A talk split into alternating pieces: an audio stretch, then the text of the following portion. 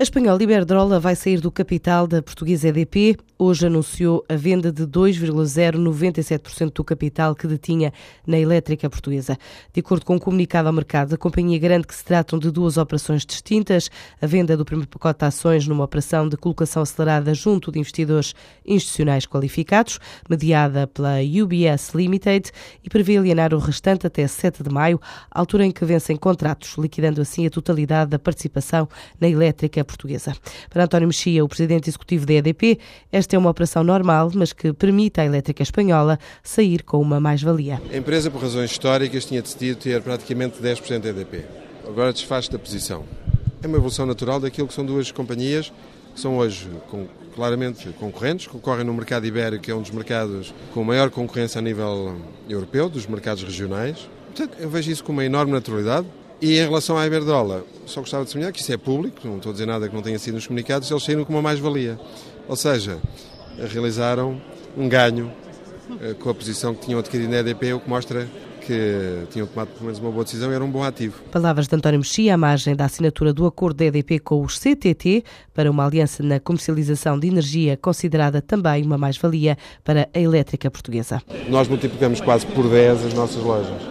10 vezes as nossas lojas. A questão da proximidade, sobretudo fora das grandes cidades, é fundamental.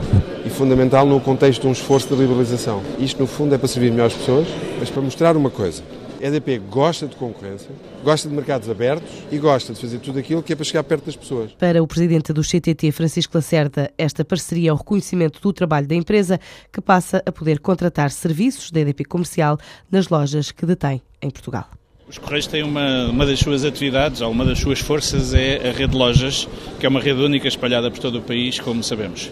Ao porem essa rede a trabalhar para angariar contratos, portanto, clientes para o regime liberalizado da eletricidade, estão a receber a compensação normal por esses mesmos serviços e, portanto, é mais uma atividade que fazemos nas nossas, eh, na nossa rede de lojas, que, como sabem, é, um, é uma das procuras que temos em vários tipos de serviços para ir acrescentando e com isso ir eh, maximizando a rentabilidade dessa infraestrutura.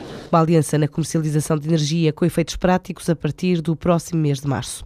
O presidente da Atlantic Line declarou hoje que a empresa corria o risco de não ser ressarcida de 8 milhões de euros e daí ter avançado com um pedido judicial para a anulação do concurso público de venda do navio Atlântida. Carlos Reis declarou que esse valor que a empresa pretende receber corresponde à última parcela do acordo firmado com os estaleiros de Viena do Castelo. Em causa está o navio construído para operar nos Açores, mas que acabou por ser recusado pela região por não cumprir a velocidade contratada. Já hoje, fonte da administração dos estaleiros disse à Lusa que o caderno de encargos deste concurso público de venda terá como único critério a melhor proposta financeira. Os candidatos que apresentarem as três melhores propostas serão convidados pelo júri do concurso a melhorar a oferta antes da decisão final. RTP avançou com um novo programa de rescisões voluntárias esta semana que tem como objetivo fazer saídas com o menor custo social possível, disse hoje o presidente da empresa na Comissão Parlamentar para a Ética, Cidadania e Comunicação. Alberto da Ponte não adiantou em que áreas existem trabalhadores a mais e menos, sublinha que o plano de redimensionamento da empresa prevê uma redução de custos, o que afeta também a força laboral.